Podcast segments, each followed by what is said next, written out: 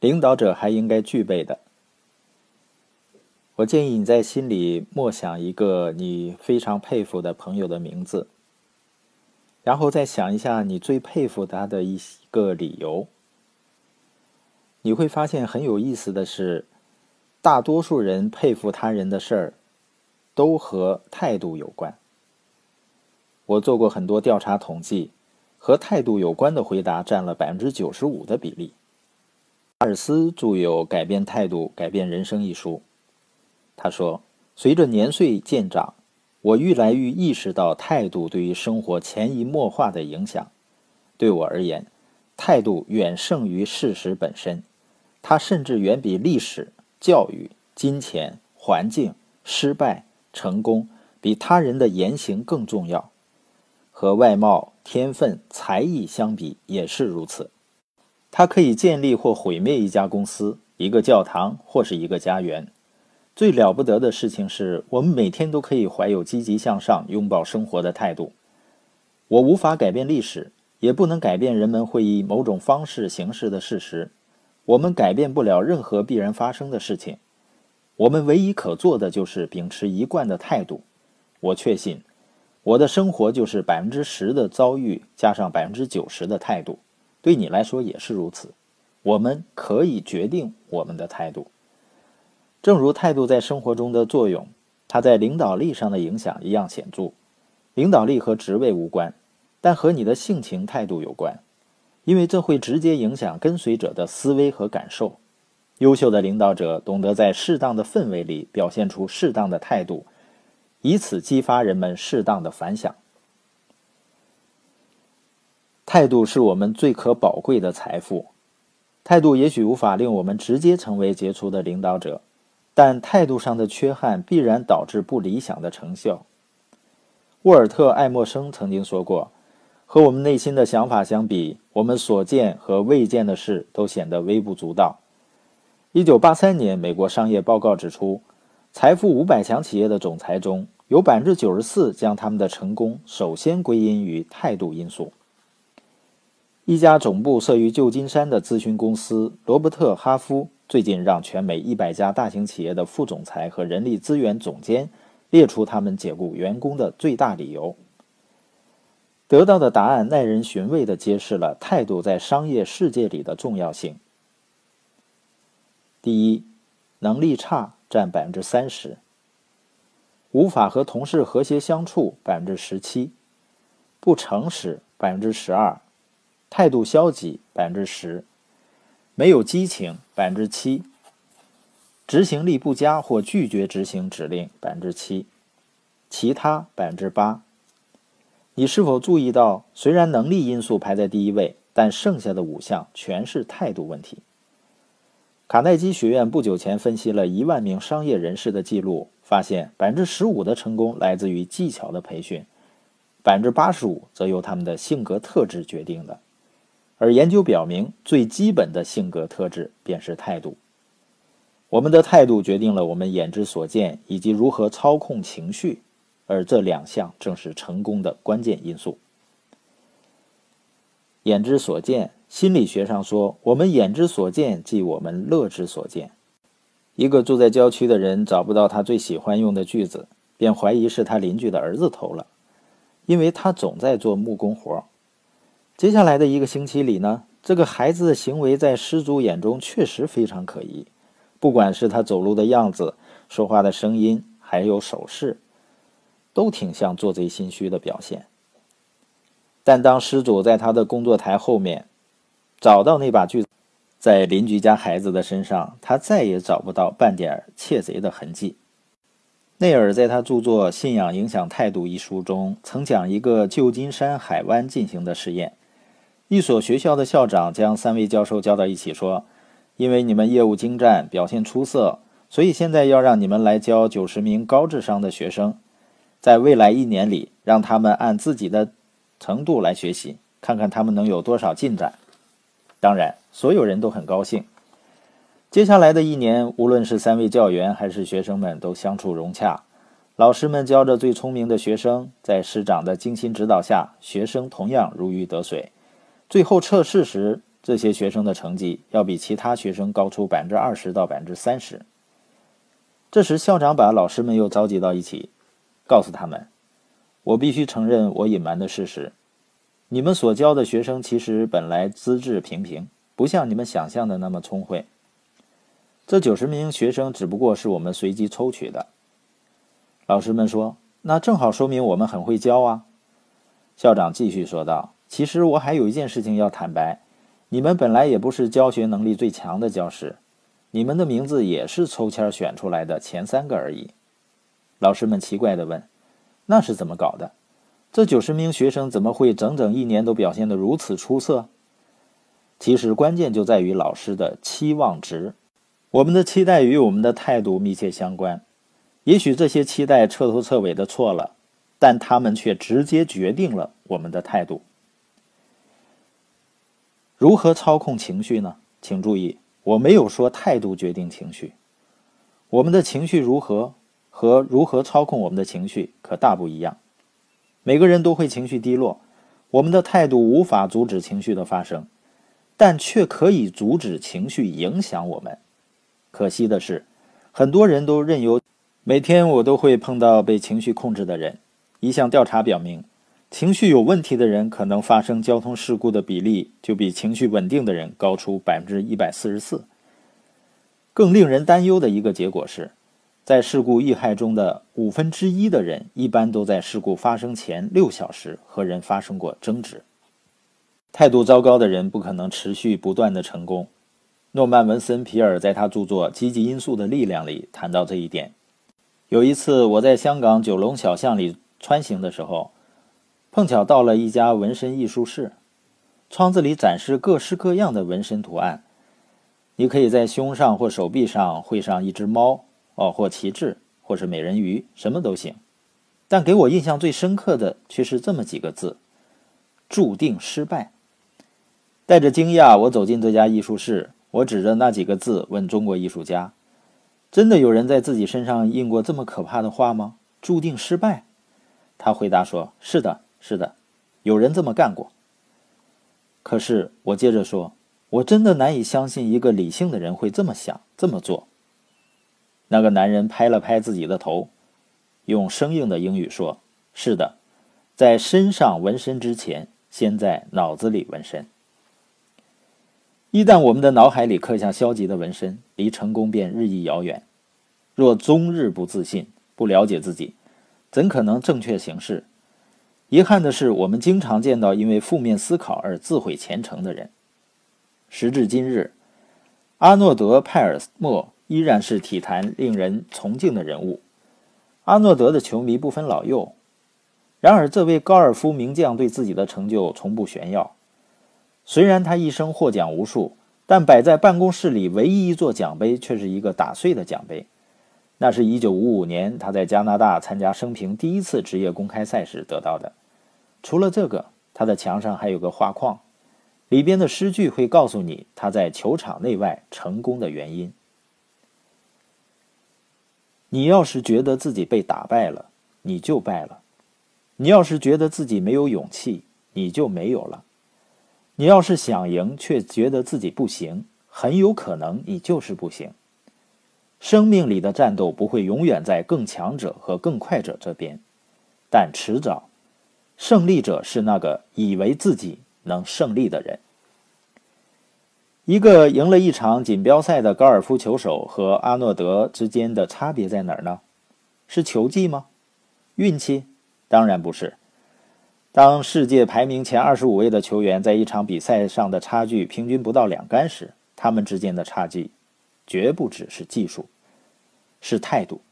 想法消极的人，开头动作或许很漂亮，能赢得一场比赛，过上一些好日子，但迟早他们的态度会让他们吃苦头。我们要对自己的态度负责。满腹牢骚或者心高气傲，从来都不会带来好运。生命里充满了惊奇，而调整良好的心态，绝对是个终生的功。悲观者抱怨风向。乐观者期待风儿转向，而领导者则会调整风帆。我的父亲梅尔文·麦克斯韦尔一直是我心目中的英雄，领袖中的领袖。他的一个过人之处就在于，他永远态度积极的面对生活。最近，父母亲和我们在一起。一次，当父亲打开他的公文包时，我发现了两本励志书。我说：“爸爸，您都七十岁了，这么多年您一直活得很开朗，难道现在您还在读这些东西吗？”他凝视着我说道：“孩子，我得不间断地思考，笑对人生，而且保持这种态度，这是我的责任。我的心态可不能自动运转。”哦，这可是给我上了一堂精彩的课，对于我们大家都是。我们选择了自己的人生态度，而且不会轻易改弦更张。但我却很讶异地看到那么多的人对自己的态度无所谓，即使有人对他们乖戾的性格感到奇怪，他们也会解释说：“哦，我只不过是心心情不好。”一旦遇到挫折，他们又会说：“我时运不济。”如果他的生活开始黯淡无光，而家里其他人仍在上升，他们则会说：“哦，我想我出生的顺序错了。”要是婚姻不幸，他们会觉得自己找错了对象；要是别人得到他们想要的提拔，他们以为这是他们在错误的时间站在错误的地方。看到了吗？每当出了问题，他们只会埋怨所有人，除了他们自己。生命中最灿烂的日子，应当是我们勇敢地为我们的态度承担责任的时候。从那一刻起，我们真正成长了。林肯总统的一位幕僚向他推荐了一位内阁候选人。遭到了林肯的拒绝。林肯说：“林肯说，我不喜欢他那张脸。可是，总统先生，他不该对自己的长相负责啊。”幕僚坚持道：“每个人到了四十岁都该对他的脸负责。”林肯严厉地结束了对话。事实就是如此。无论你怎么看待自己的态度，他都会写在你的脸上。几天前，我看到一张小标语：“不幸亦是一种选择。”对，对极了。这让我想起一对母女的故事。他们一起去商店采购圣诞节的物品，商店里人潮拥挤，水泄不通。母亲因为时间紧，就省掉了中餐。一天下来，她又累又饿，脚也走疼了，开始变得烦躁不安。他们终于逛完了。他问女儿：“你有没有注意到那个售货员讨厌的嘴脸？”女儿回答：“妈，他没有，是你。从你进商店开始，就没给别人好脸色。”我们没法决定在世上活多久，却可以选择拥有多少美丽人生。我们没法决定自己的容颜，却可以决定上面的表情。我们没法控制生活的困难时刻，却可以让日子少一些颓废。我们没法控制世界的消极气氛，却可以赶走心底的阴霾。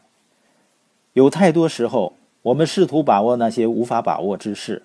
却很少主宰我们可以做到的，我们的态度。遭遇并不重要，重要的是如何面对。休·唐斯，美国 NBC 知名主持人，曾主持《今天》。他说过：“一个快乐的人，并不是一个有某种特定生活际遇的人，而是有某种特定态度的人。”很多人都以为快乐是有条件的。日子好过时，大家便兴高采烈；一旦问题重生，便沮丧不已。我把这些人称为“目的病患者”，因为他们总觉得幸福能在某个位置或某个地方找。上帝安排了我们所经之路，我们来决定如何走过它。他生动地阐释了维克多的生活态度。维克多曾在纳粹集中营饱受凌辱，然而他对法西斯分子所说的话却成为照亮千万人心头的火种。你们可以夺走一切，却无法从我身上夺走我看待你们的态度。无论何时何地，我们都有一线自由，那就是可以选择我的态度。美国红十字会创始人克拉拉·巴顿明白在困境中选择正确心态的重要性。从来没有人看到他对人恶语相向。一次，他的一个朋友回忆起克拉拉早年所遭受的一桩不幸。但克拉拉好像根本没有印象。你真的想不起那时别人是怎么对待你的吗？朋友问他。是，克拉拉平静的回答。我清楚的记得，我忘记他了。一般而言，人们在逆境中会变得痛苦不堪、愤怒异常，接着这种负面情绪会感染到身边的人，而他们往往会把矛头指向生活本身。嘿。是这件倒霉的事情毁了我的生活。他们没有意识到，任何一张不幸都呼唤一种正确的态度。实际上，不是环境，而是他们自己的态度毁了他们的生活。一生中，你要做出难以计数的决定。若将生命看成一个整体，你要么把你的态度变成伊甸园，要么是成为炼狱一般的苦役。领导者的态度影响跟随者的态度，领导力即影响力。人们被我们的态度感染，就像被我们的感冒感染一样。只要他们离我们足够近，在我脑海中最具魔力的一个想法，就是我作为一个领导者的影响力。我的态度端正至关重要，不仅是为我个人的成功，而且是为所有人的利益。我作为领导者的责任，不仅仅反映在我一个人身上，更应该反映在很多人身上。弗兰克提醒过我们：从我们手上扔到墙上的球。产生的回力和掷出的力是相等的，作用力等于反作用力，这是简单的物理原理。它也同样适用于影响力。领导者的行为会在多个跟随者身上得到多重的映射。你对他们的喜欢或不满，一定会从他们身上得到回报的。事实上，所谓的命运的受害者是很少的，慷慨者得到帮助，吝啬者会被遗弃。还记得四分钟跑完一英里的事吗？事实上，几千年来，人们费尽心力，希望突破自身极限，达到这一看似登天之难的目标。传说中记载，希腊人用狮子来追赶人，以为这样可以提高奔跑的速度。他们还曾经试过喝下老虎的奶，可不是现在你在食品商店买到的那种，是真正的虎奶。但这些法子全都没有用。古希腊人于是得出结论。要在四分钟或更短时间内跑完一英里是不可能的，这是我们的骨骼结构、风的阻力和肺活量不够等无数理由决定的。一千多年过去了，没有人怀疑这一所谓真理。直到一九五四年的一天，英国长跑健将罗杰·班尼斯特终于成为有史以来突破四分钟极限的第一人。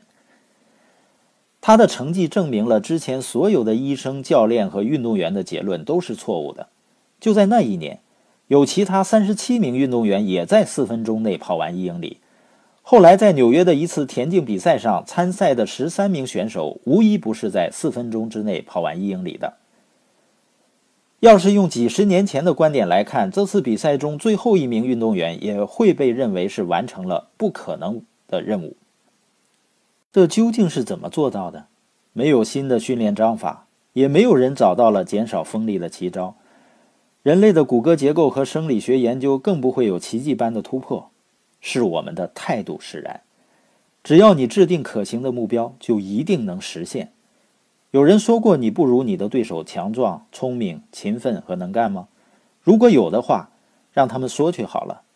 最重要的，也是唯一重要的，你自己是否也这么看？在罗杰·班尼森特打破记录之前，我们都相信专家们的观点。正是这些专家在扼杀人们潜能的发挥。为什么？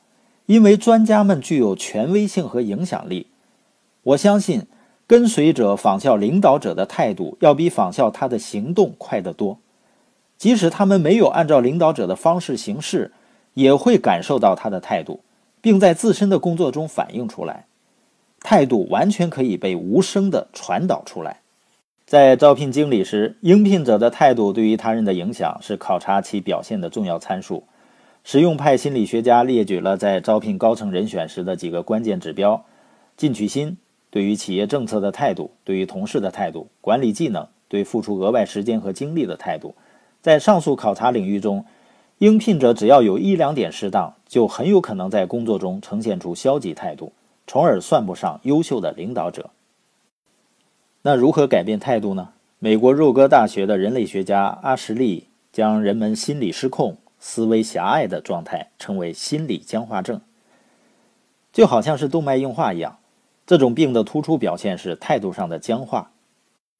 大卫·尼斯万格说过：“假设科技的力量可以使我们每个人活到一百年以上，然而如果我们的仇恨和恐惧、孤独和忏悔令我们无法享受生命，那么长的岁月又有何用呢？”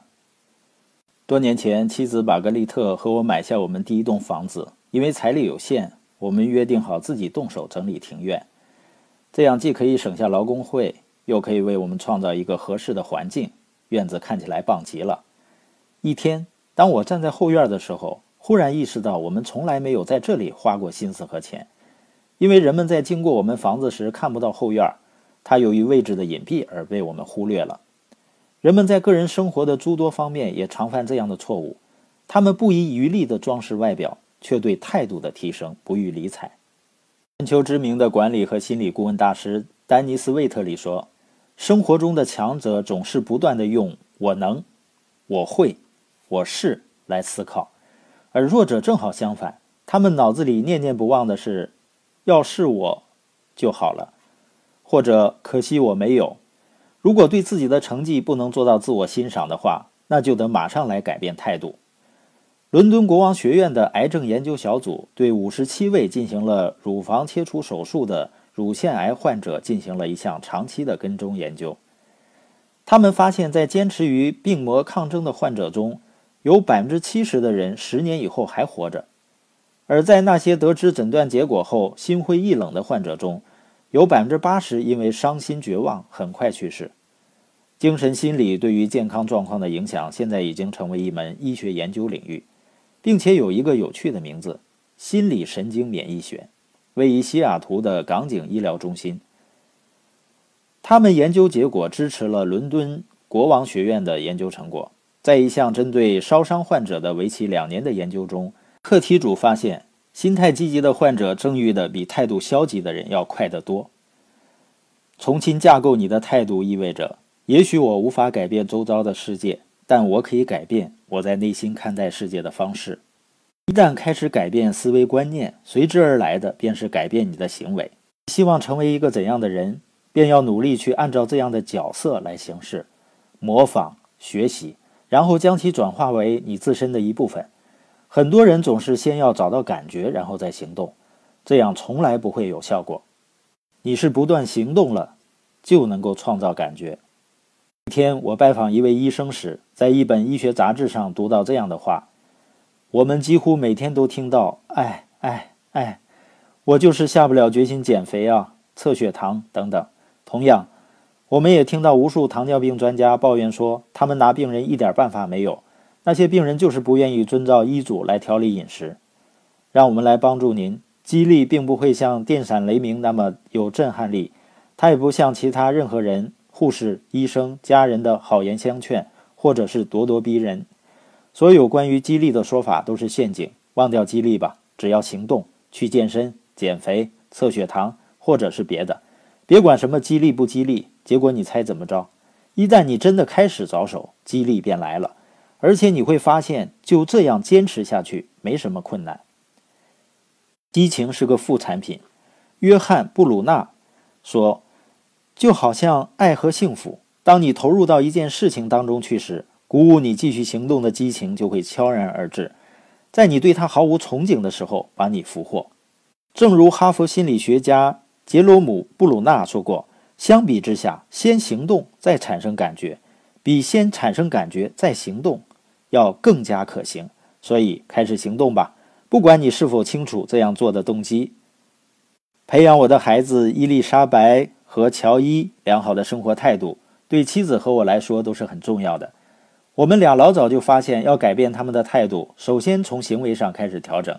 当我们告诉孩子要改改你的态度时，这话意思太宽泛，效果也自然不明晰。一个更有效的办法是向他们解释哪些行为意味着态度不端。只要我们帮助他们矫正行为，孩子们的态度会自行得到改善。所以，我们不再教导他们说要心怀感激之类的，而是要他们每天向家里每一个人说一句衷心的问候。一旦习惯成自然，他们也就变成了谦恭有礼的人。保罗说过：“所谓态度，就是思考习惯，而习惯是能获得的。一种不断重复的行为会变成一种可实现的态度。”有一次在主持会议时，有人希望我能为改变某个人错误观念列一个简单的计划。我给了他两个建议：第一点，说正确的话，读正确的书，听正确的磁带，和正确的人交往，做正确的事情，做正确的祈祷；第二点，就是每天坚持第一点里的要求，而不是只做一次，或者心血来潮时才做。如此，你的生活必然会发生显著的改观。值得庆幸的是，经过一段时间的调整，人们的态度是可以脱胎换骨的。